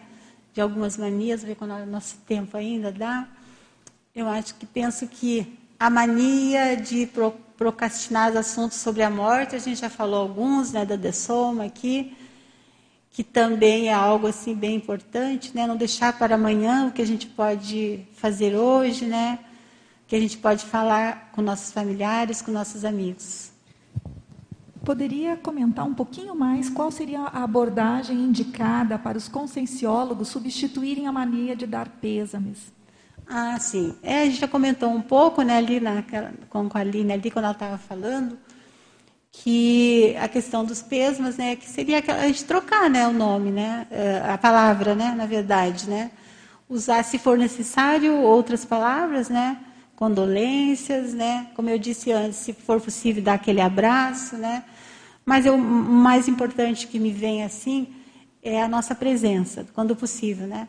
Estar junto ali, né? Para ajudar a pessoa naquele momento que é, a gente sabe que é doloroso, né? Para todos, né? Porque a perda a gente ainda não sabe lidar, né? Muitas vezes, a maioria de nós ainda não sabe lidar com a perda. Bom, então vamos adiante. A dessoma também, a gente já comentou a respeito, né? Que tem esses tipos, vários outras dessomas. E o, o nosso amigo, o professor Valdo, ele diz ali, né? Quem morre nessa dimensão ressuscita em outra, né? Acho que vale a gente refletir também a respeito. Ninguém morre. Já a dessoma ou a desativação do corpo humano tem a sua razão de ser. Então, ele traz isso no léxico de Ordem Pensatos, né? Você pode ler um pouquinho mais lá no léxico, mas, como ele diz, a dessoma ou a desativação do corpo tudo tem um motivo de ser, né? Acho que cada um de nós pode fazer a nossa pesquisa e entender. Como eu disse, ninguém veio aqui para ser semente, né? Tem até uma música, né? A respeito da semente. E aqui eu acho que eu já posso trazer, né? Porque o tempo já está um pouquinho. Pode vir mais alguma pergunta, mas eu gostaria de compartilhar com vocês é, essa questão mais ampla, assim, né? quanto à desdramatização, né? que tem essa questão da, que facilita para a consciência recuperar, né? nós, enquanto consciência, né? a lucidez, ou a autolucidez, essa física no momento do descarte do sono, né? no momento que a gente tem essa reeducação, que a gente se propõe né? a fazer uma autopesquisa maior, enfrentando os nossos dramas, né? Uh, os nossos medos, né? que isso vai nos contribuir, principalmente no momento que nós estamos dessomando, né? no momento da troca né? da, da Consim para a. Né? Vamos nos tornar Consciex e como nós estamos preparados. Né? A gente comentou também que é a partir do desapego sadio ao grupo karma. O que é esse desapego sadio ao grupo karma? Né? Como que eu, eu, eu lido, né? como já foi comentado também, no dia a dia, com as questões familiares, né? Com os amigos, né? Falando abertamente, sendo sincero no momento necessário, mas uh, recompor a, as coisas que precisam ser faladas, não deixar para depois, não deixar para amanhã, né? Que se a gente pensar mesmo, existe um amanhã, não sendo trágica, né? Mas enfim, vamos ser realistas, né? Também Vamos ser realistas, né? A gente encarar a dessoma de frente, assim, de uma forma bem desdramatizada, né? O que, que eu posso fazer hoje para que eu, enquanto consciência, tenha mais lucidez, mais cognição para entender a minha própria dessoma, né? Quando chegar o eu enquanto consciência, eu penso assim que o melhor uh, que não deixar né, essa situação crítica assim ao redor, assim, o que vai gerar esse holopensene, né, no momento da dessoma, vai gerar tristeza, né? Porque, como dizia o professor Valdo, a perda, né, ela é nada mais é do que a, a gente reconhecer que a gente estava acostumado com a energia daquela pessoa, né? Então, mesmo que a saudade, né, a energia da pessoa, a gente está habituada, né? Minha amiga aqui, né? vai acontecer. Qualquer momento a gente vai desapegar de, de um dos outros, né? Até tinha um amigo que falava assim, ó, uh, ninguém nasceu juntos, né? Momento que eu, que eu ressomei, eu estava ali, sozinha, mesmo sendo gêmeos, né? Às vezes tem os gêmeos vitelinos, univitelinos, mas não importa, é uma consciência individual, né? Então, eu vejo assim, no momento que eu dessomar, quanto mais lucidez eu tiver, vai dar menos trabalho para os amparadores, para a família, para o meu grupo Karma. Inês, pode falar. Primeiramente, obrigado pelo convite, né? E parabéns pelo tema, porque esse tema para mim é importante, porque eu já venho convivendo com ele desde criança. Então, eu tenho pouco tempo, então já vou dizer é, desde criança. Para mim, eu vivo natural. Para mim, a dessoma, é, de irmão no meu colo, já recém-nascido, e vem também com os avós, né?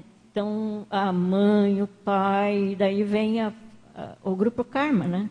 Que é uma que eu venho trabalhando, né? É, pesquisando tudo esse na na questão da maternidade, né? não, maternidade da, do lado materno né, da minha mãe. Para mim, esse tema, Terezinha, é natural. Então, todos que passou por mim, que dessomaram meu esposo, tudo, foi assim, da melhor forma que eu pude é, assistir e encaminhar. Tem muitas questões que eu já encaminhei, que também não posso levar, faz, contar a história é muito longa, né? Mas parabéns. Eu só queria colaborar né, com o tema, porque para mim é naturalmente. Eu levo natural. Normal tudo. E já estou se preparando e se organizando também. Então, agora só falta ter uma poupança para translado. Porque né, no mais está tudo organizado. Então, as filhas também a gente conversa né, sobre o adessoma, como também já passei por um acidente de percurso, que era de risco, né? Então, já deixei tudo pronto lá. Só vocês... Está tudo fácil de encontrar se eu não voltar, né? Na questão de documentos. Minha Obrigada, amiga, Terezinha. Minha amiga Inês, eu sou muito grata, assim, porque eu agora acabei de não me sentir tão estranha, né? Porque eu sempre disse, para mim, a adesão é um processo natural. É. Agradeço a tua contribuição. Ô, Terezinha, estou querendo falar uma coisa que ontem, na hora que eu estava lendo o paper, veio o professor Valdo, um pedacinho desses que eles colocam, falando sobre o comportamento no, no, velório. Aí eu lembrei que ela falou assim, né, só, falta dinheiro para o traslado. Ele fala que você tem que, no velório, né, o comportamento, ele, ele colocou para gente, é, lembrar dos momentos bons daquela consciência. Como ela era, feliz, e não ficar triste. Isso foi muito interessante, porque ontem, antes de, né, lendo, e ele falou que eles, é, em vez de dar aquelas coroas, lá ele fala aquelas coroas, comprar, gastar dinheiro com as coroas, pegar aquele dinheiro e dar para as crianças que estão oh. precisando. Né? Então eu queria falar isso já tem um tempinho, porque eu achei muito interessante essa nova visão, né? Pegar o, o dinheiro que ia comprar flores que vão morrer, né? Que vão né? murchar, e dar para quem realmente está precisando, né? É a mudança de ciclo, né? É. Aos poucos a gente vai mudando essa cultura aí, né? De. Eu vou terminar agora aqui com o último slide, só, por favor. Vai se der certo. Então, olha aqui, ó, trouxe essa parte aqui. Eu não enxergo daqui praticamente, mas eu vou pegar meu, meu óculos, tá meio, a letrinha lá está tá meio longe. Mas agora dá para ler, ó. Quero encerrar, né, agradecendo assim a todos aqui que vieram, né, o pessoal do online, né, pela oportunidade e dizer assim, ó, que não doeu, sabe, gente, não dessomei. Estou aqui, né? Uh, então, o, o, nosso amigo ele deixa assim, ó, quem não admite a eternidade da vida consciencial e a imensidão do cosmos ainda não conhece nem o mínimo de si próprio. Eu achei bem, bem forte, né? Assim, para a gente pensar, para a gente refletir. Além disso, tem as perguntas aqui do, da, do question, que eu trouxe esse questionário, né, que eu gostaria de deixar para o pessoal também refletir a respeito no paper, né? Quem não pegou pode acessar ainda, né? Dá tempo e levar para sua vida. E, assim, muita gratidão, né? Como eu disse, pela oportunidade e que penso que nós fazendo a nossa parte tarística de esclarecer com muita cosmoética, com muito respeito, aquelas pessoas que chegarem a nós, vamos aproveitar essa oportunidade, gente, porque ela é imperdível. Muita gratidão. Obrigada, Terezinha Mello. Agradecemos a sua pesquisa e que continue a trazer mais material sobre esse tema tão relevante, sempre relevante e, no momento atual, momento pandêmico, ainda mais significativo. Tivemos um total de 618 acessos e 20 participantes presenciais. Obrigada a todos pela participação e à equipe presencial da tertúlia, aos debatedores convidados e os nossos participantes do YouTube. Obrigada.